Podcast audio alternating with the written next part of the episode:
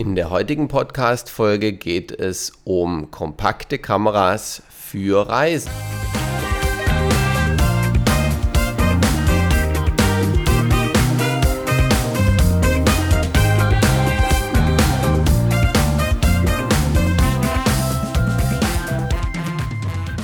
Herzlich willkommen zum heutigen Podcast. Die Frage heute kommt von der Valentina. Sie war mal bei mir im Einzelcoaching und wir haben unter anderem das Thema Streetfotografie intensiv bearbeitet.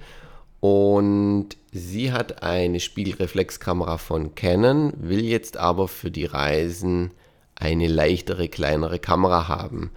Ich habe dazu mit ihr, ich habe dazu von ihr folgende Frage bekommen, die ich euch jetzt einspiele.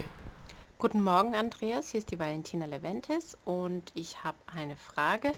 Ich würde gerne mir zu meiner Canon 60D, die sehr groß und sehr schwer und sehr teuer ist, eine sogenannte, so eine kleine Kamera, äh, Reisekamera kaufen und habe mir dafür die Panasonic Lumix DMC TZ 81 angeguckt, die mir aber schon fast ein Tucken zu teuer ist, weil sie gerade bei 359 Euro liegt und dachte, vielleicht hättest du noch einen Tipp für mich. Ich würde mich freuen. Danke, ciao. Hallo liebe Valentina, hier ist Andreas. Vielen Dank für deine Frage. Ähm, ich will dir gut antworten, deshalb muss ich noch kurz eine Gegenfrage stellen. Also ich habe verstanden, du willst kleiner, leichter und günstiger. Ähm, und dann will ich noch kurz fragen, wo wir zuletzt Einzelcoaching gemacht haben, war ja Streetfotografie bei dir ein großes Thema. Ist das dein Hauptziel oder willst du mit der Kompaktkamera auch ähm, weiter entfernte Dinge fotografieren, also so Tiere und solche Sachen, weil dann muss, muss ich dir was mit mehr Zoom empfehlen. Wäre cool, wenn du mir kurz antworten kannst. Dann gibt es die Antwort von mir. Liebe Grüße. Hallo, lieber Andreas, das ist ja echt lieb, dass du dir so viel Mühe gibst und dass du auch noch genau weißt, was ich beim Einzelcoaching vor über einem Jahr ähm, irgendwie für, für Schwerpunkte hatte. Also, ähm, natürlich hätte ich gerne die eierlegende Wollmilchsau. Ähm, aber bei der Reisekamera ist es tatsächlich so, dass ich ähm, gerne Sachen näher ranholen wollte. Also Tiere oder ähm, irgendwie, ja, also das da, da ist eigentlich eher der Fokus drauf. Ähm, klar, und äh, Street Photography wäre natürlich auch toll, aber das ist jetzt nicht der, der Fokus. Das kann ich gut nachvollziehen, weil gerade auf Reisen hat man unter Umständen noch ganz andere Sachen dabei. Leute, die mit dem Fahrrad unterwegs sind, haben wenig Platz, um groß Sachen zu transportieren.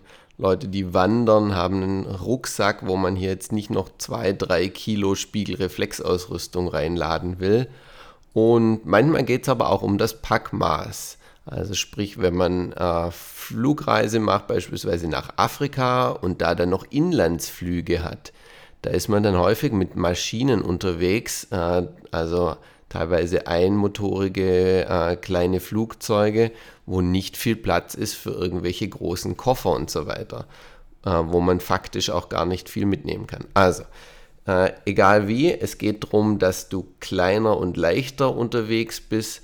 Und mein erster Hinweis wäre für grundsätzlich alle Leute, reicht euer Smartphone für diesen Zweck denn aus? Äh, und da vermute ich, dass es für viele Fototypen ausreichen würde.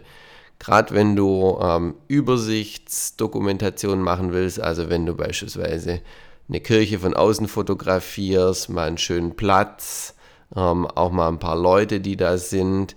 Also ich sag mal, die übliche Fotografie, die man so tagsüber macht, kann man ganz, ganz viel mit dem Smartphone erledigen. Und ich vermute mal, dass so gut wie jeder 90 Prozent der Zuhörer haben ein Smartphone, sonst würdest du den Podcast nicht hören oder du hörst ihn am PC an. Ähm, aber die meisten haben ein Smartphone und haben es auch permanent bei sich. Also sprich, nutze die Kamera vom Smartphone. Gerade das, was so in den letzten zwei, drei Jahren auf den Markt gekommen ist, da hat das Smartphone gerne 8 Megapixel oder mehr und damit kann man Ausdrucke bis ins Format DIN A3 machen. Also sprich auch das Fotobuch kann man damit gut bestücken. So, und jetzt gibt es zwei Fälle, äh, wo ich vom Smartphone eher abrate. Der erste Fall, betrifft, wenn du auch Fotos machen willst in dunklen Situationen. Das kennst du wahrscheinlich, da ist das Smartphone sehr schnell überfordert. Ähm, die Bildqualität wird fürchterlich, es werden irgendwelche Mini-Blitze eingeschaltet. Ähm, sieht nicht wirklich schön aus. Und im zweiten Fall, wo der Smartphone überfordert ist, sobald du Tiere fotografieren willst, Sportfotografie, ähm, Dinge, die weiter weg sind. Also das Stichwort ist, die 99% der Smartphones haben keinen Zoom, insbesondere keinen optischen Zoom. Und genau da kommt jetzt dann doch wieder die Kompaktkamera ins Spiel weil ein optischer Zoom, der wirklich das Bild näher herholt, der bringt dir sehr viel. Und ähm, ich würde jetzt einfach mal äh, meine Lieblingskameras aufzählen, die ich in dem Bereich Stand August 2017 empfehlen kann. Ich achte beim Kauf einer Kompaktkamera speziell für Reisen auf zwei wichtige Kriterien. Das erste ist die Größe des Gehäuses. Und dadurch schließe ich jetzt gleich schon mal alle Systemkameras aus. Hier ist zwar das Kameragehäuse bei Systemkameras relativ klein, aber da du ein Objektiv zum Fotografieren brauchst und wenn du das dran montierst, bist du ganz schnell über 10 cm Gehäusetiefe und damit ist das nicht mehr äh, hosentaschenfreundlich. Also oder jackentaschenfreundlich. Also damit fallen beispielsweise eine Sony A5000, A6000, die Olympus Pen-Reihe und noch weitere Systemkameras weg. Also alles, was ein Wechselobjektiv hat, schließe ich hiermit aus. Okay, kommen wir zum zweiten und aus meiner Sicht wichtigsten Kriterium einer Kompaktkamera. Und das ist die Sensorgröße. Die Sensorgröße sind im Endeffekt die PS deiner Kamera. Und du weißt, ja, 100 PS ist gut, 300 PS ist besser. Und äh, wie beim Auto steckt hier natürlich auch ein bisschen der Preis drin, aber der Reihe nach. Also die Bildqualität einer Kompaktkamera soll aus meiner Sicht immer höher sein als bei einem Smartphone, weil sonst kannst du gleich mit dem Smartphone fotografieren. Daher sollte äh, auch der Sensor größer sein als von einem Smartphone. Und damit du das vergleichen kannst, habe ich hier mal das iPhone 7 Plus und das hat eine Hauptkamera und dort ist der Sensor circa 4,7 mm groß an der langen Kante. Und äh, nur mal zum Vergleich, eine sehr gute Kompaktkamera hat einen Sensor, der ist 12,8 mm groß. Also alle, die im Kopf überschlagen haben, das ist das 2,7-fache, also fast das Dreifache an der Sensorgröße und das sieht man wirklich in der Bildqualität. Heißt auch das Thema äh, abends, wenn es dunkel ist, kannst du damit besser fotografieren und du hast viel weniger Verwacklungen. Okay, also äh, zum Vergleich noch, äh, Systemkameras haben einen Sensor, der ist 17 bis 18 mm groß und Spiegelreflexkameras haben einen Sensor, der ist 22 bis 36 mm groß.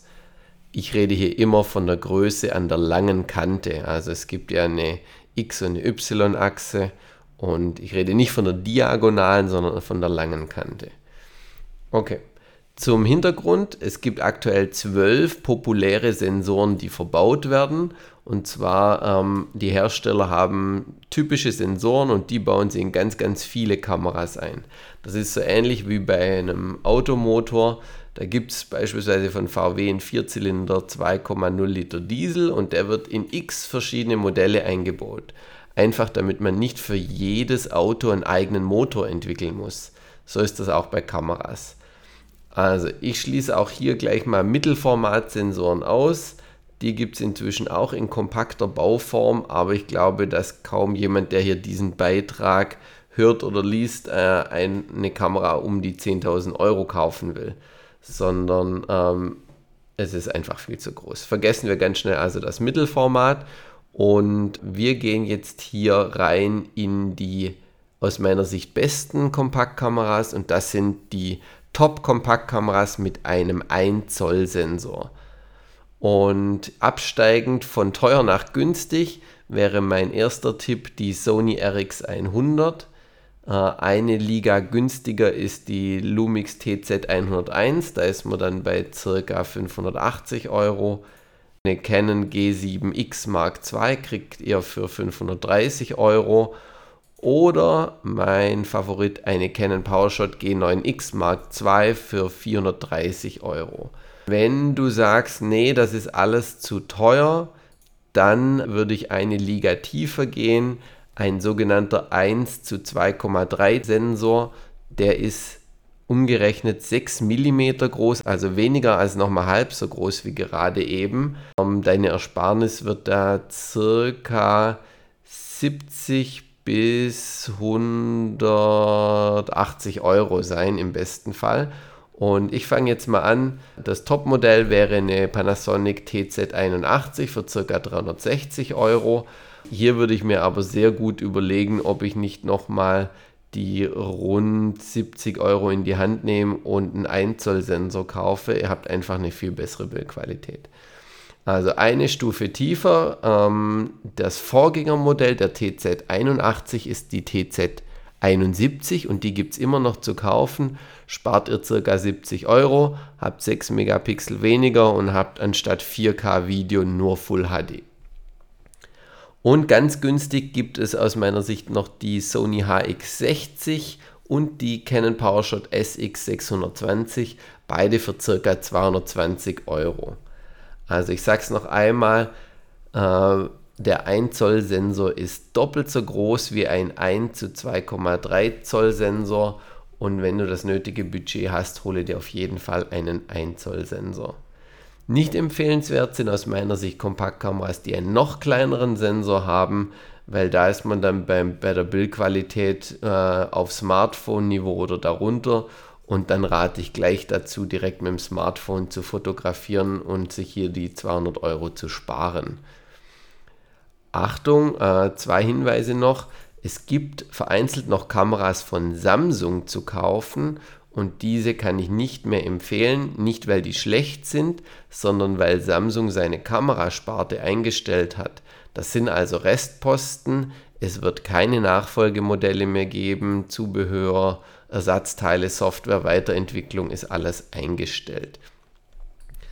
Auch die Firma Olympus ähm, äh, orientiert sich aktuell anders. Äh, die verabschieden sich äh, weitgehend aus dem Kompaktkamerasegment und konzentrieren sich eher auf höherwertige Systemkameras und da ist man dann auch in einer anderen Preisliga.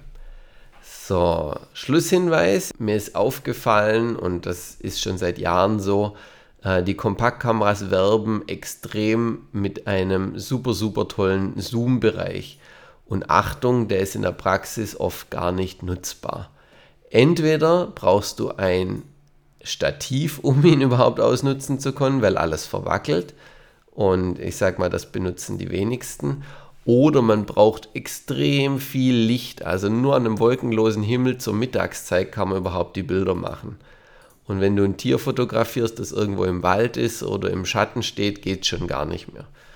Also, ich rate einfach dazu, den Zoom-Bereich, nimm den einfach äh, nur zu zwei Dritteln. Also sprich, du zoomst rein, zoomst rein und die, das letzte Drittel ignorierst du, weil da das meiste Verwacklungs- und Verrauschungspotenzial besteht oder alles auch noch dunkel wird. Zum Abschluss habe ich noch äh, zwei Dinge. Ähm, das letzte ist, hol dir ein Stativ noch für die Kompaktkamera. Ähm, und Achtung, bevor du jetzt sagst, helfe, ich will kein Stativ, das ist viel zu groß und zu schwer, dann sage ich dir gleich, es gibt ein sehr cooles Stativ für 60 Gramm. Äh, das ist so um, umgerechnet so schwer wie sieben 2-Euro-Münzen. Äh, es ist nur 17 cm lang und kann aufgeklappt und zusammengeklappt werden. Ich habe einen Link für euch. Ich verrate gleich, wo ihr den bekommt. Und damit kannst du dann auch mit der Kompaktkamera richtig coole Dinge machen, wie eine Langzeitbelichtung, beispielsweise mit fließendem Wasser, ziehende Wolken, Nachtaufnahmen, Feuerwerk, Sterne und auch noch Selbstporträts, ohne dass dein Arm im Bild ist. Also kein Selfie und auch noch das Thema, wenn du ein Video aufnehmen willst, ohne dass da die ganze Aufnahme verwackelt ist, ist so ein Stativ echt genial. Und abschließend nochmal mein Fazit. Preis-leistungsmäßig würde ich Stand heute eine Canon PowerShot G9X Mark II für rund 400 Euro kaufen. Wenn du jetzt sagst, oh ja, das sind gute Informationen, ich will das alles nochmal nachlesen, dann findest du alle Links, auch das Stativ und die Kameras, auf dein-online-fotokurs.com 2. Und falls du mehr von mir hören willst, kannst du diesen Podcast natürlich abonnieren, da freue ich mich. Und du hörst in der nächsten Folge wieder eine spannende Frage von einem Zuhörer. Und wenn du willst, kannst du auch gerne mir eine Frage zusenden. Alles weitere dazu findest du auf dein-online-fotokurs.com-podcast. Da kannst du direkt deine Frage stellen. Ich freue mich auf dich. Bis bald, dein Andreas.